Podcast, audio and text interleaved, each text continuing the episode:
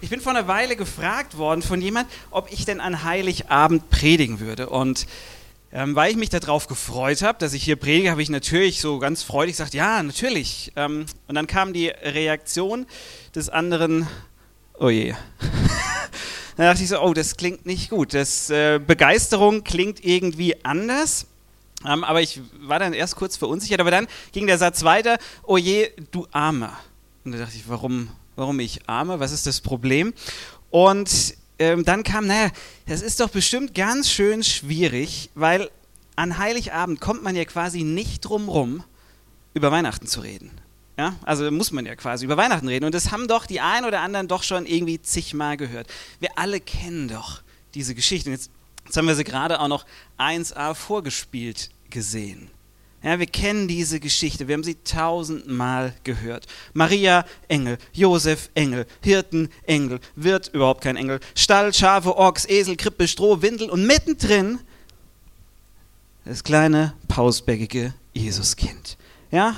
Oh, Entschuldigung. So, ähm, ja, das, wir kennen das, tausendmal gehört. Und die Gefahr ist so ein bisschen, dass es uns geht, wie bei diesem Lied, äh, tausendmal gehört, tausendmal ist nichts passiert oder so ähnlich.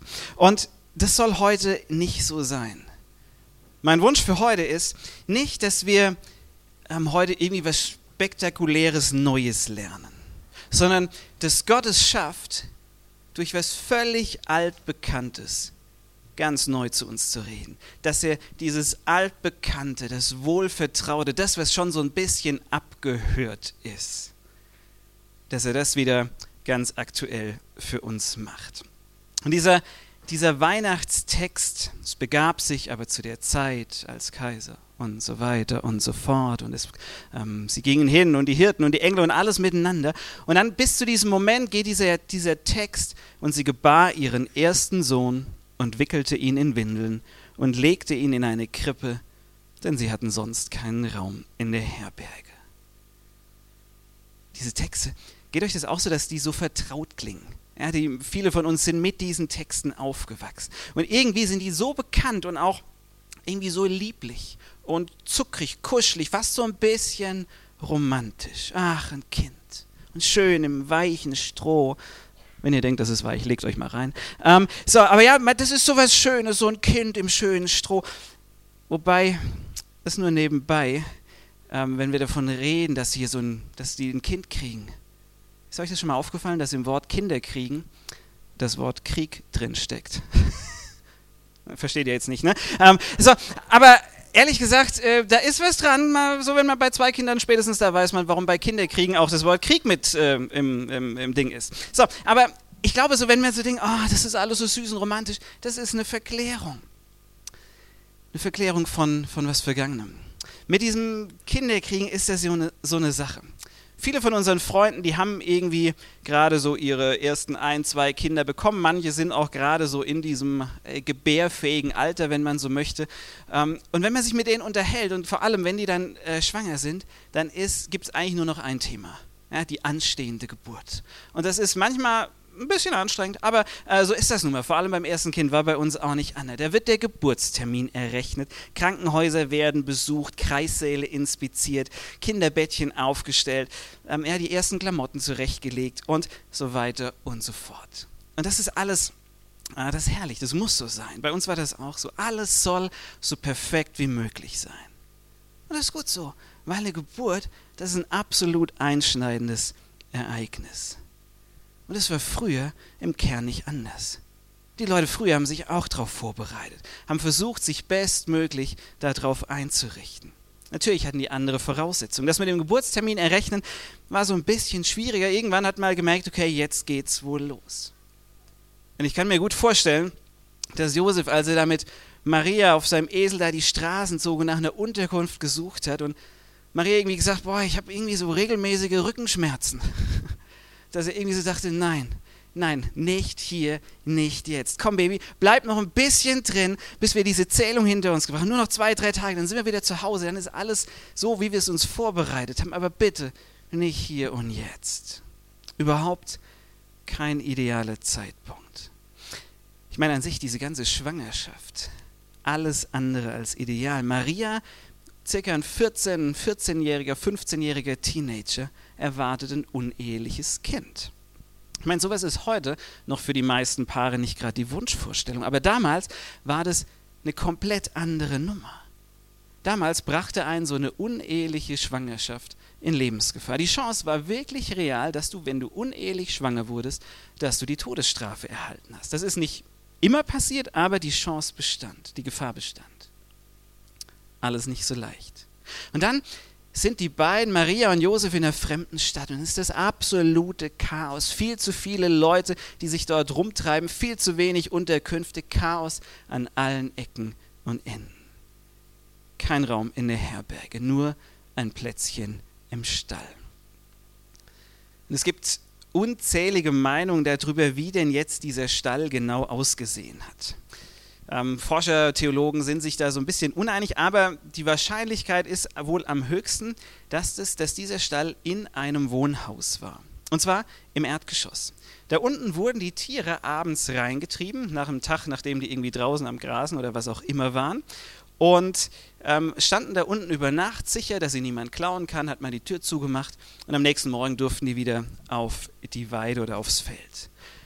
Und die Familie hat normalerweise im Stock drüber gewohnt war, hatte den Vorteil sozusagen, dass die es immer schön warm oben hatten. Ochs und Esel waren quasi Fußbodenheizung. Ja? Also die haben so von unten nach oben geheizt. So, und jetzt war in diesem Stall unten drin Ochs, Esel, Maria und Josef. Wir haben oft diese, diese lieblichen Krippenbilder vor Augen. Ähm, wie das so süß ist, dass auch ja, Ochs und Esel das Jesuskind so freundlich begrüßen. Ja, nicht nur die Menschen begrüßen ihn, sondern auch äh, das Viechzeug. Wobei, ich glaube ehrlich gesagt, das war nicht süß. Das war eher eklig. Ich meine, diese Viecher, also der hier nicht, ja, also dieser mutierte Esel, also der eigentlich ähm, ein Pony ist, aber egal, die, ähm, diese Viecher, die stinken. Die haaren, die sabbern und die haben diese komische Eigenart, dass das, was vorne reingeht, ja, an anderer Stelle, in anderer Konsistenz wieder rauskommt. So, das ist ein Problem, das ist eklig, weil bei Geburten geht es eigentlich immer um Hygiene. Und der Kreissaal von Jesus war aus hygienischer Sicht eine absolute Katastrophe. Die Umstände sind alles andere als perfekt. Und in diesen Umständen taucht dieser Jesus auf. Und auch nach der Geburt wurde es nicht besser. Der König Herodes war eifersüchtig, wollte ihn töten lassen. Und Maria, Josef und der neugeborene Jesus ziehen als Verfolgte, als Flüchtlinge umher. Sie haben kein Zuhause mehr. Sie müssen als Flüchtlinge ähm, losziehen ins Nachbarland mit dem bisschen Hab und Gut, was sie so mit sich rumschleppen können. Sie müssen dort so lange als Flüchtlinge sein, bis der König gestorben ist. Erst dann können sie es wagen, wieder zurückzukommen. Und wenn man sich diese Geschichte mal so von der Perspektive vergegenwärtigt, dann könnte man wirklich sagen, Mensch, da war aber nichts, aber auch Überhaupt nichts war da einfach. Da hat nichts einfach so geklappt. Das war alles voller Probleme. Alles voller Sorgen, Ängste und Schwierigkeiten. Und eigentlich kann einem dieses Jesus-Babylein, was wir jedes Weihnachten feiern, das kann einem doch schon fast leid tun. Und das ist einerseits ein nachvollziehbarer Gedanke, aber wenn wir das denken, dann verpassen wir eine wichtige Sache oder dann ist uns die nicht bewusst, nämlich, dass Jesus, das Jesuskind, der menschgewordene Gott ist. Dass Gott selbst in Jesus, in diesen dreieinhalb Kilo Mensch, dass der selbst in, ähm, in diese Welt kam. In völlig chaotischen Umständen. Ja, und das ist, das ist was Besonderes, weil stellt euch mal vor, wenn es stimmt, dass Gott in Jesus ist, dass Gott Jesus ist und dass Jesus Gott ist, ja, Umkehrschluss, dann ist Jesus Schrägstrich Gott, der einzige Mensch, der je gelebt hat, der sich die Umstände seiner Geburt selbst aussuchen konnte. Der hat sich das selber ausgesucht. Gott war frei, frei die Umstände für seine Geburt zu wählen. Und was macht er? Er sucht sich dieses Chaos aus. Er sucht sich diese Schwierigkeiten aus. Er sucht sich diese Ängste und Unsicherheiten aus. Warum bloß?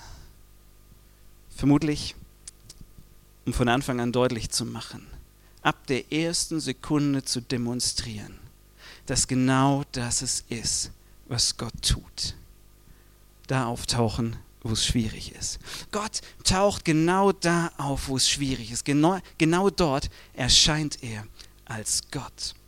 Da, wo es nach Angst und Verzweiflung aussieht, da, wo die Not am größten ist, ist die Chance am höchsten, Gott zu erleben. Da ist Gott zu finden. Da, wo es von außen betrachtet nach nichts aussieht, da, wo man ihn vielleicht sogar am wenigsten erwarten würde, da erscheint er. Und das sind die Momente, die die größte Sprengkraft haben, weil dort das Heilige mit dem Profanen zusammentrifft. Ein bisschen so wie in diesem Video.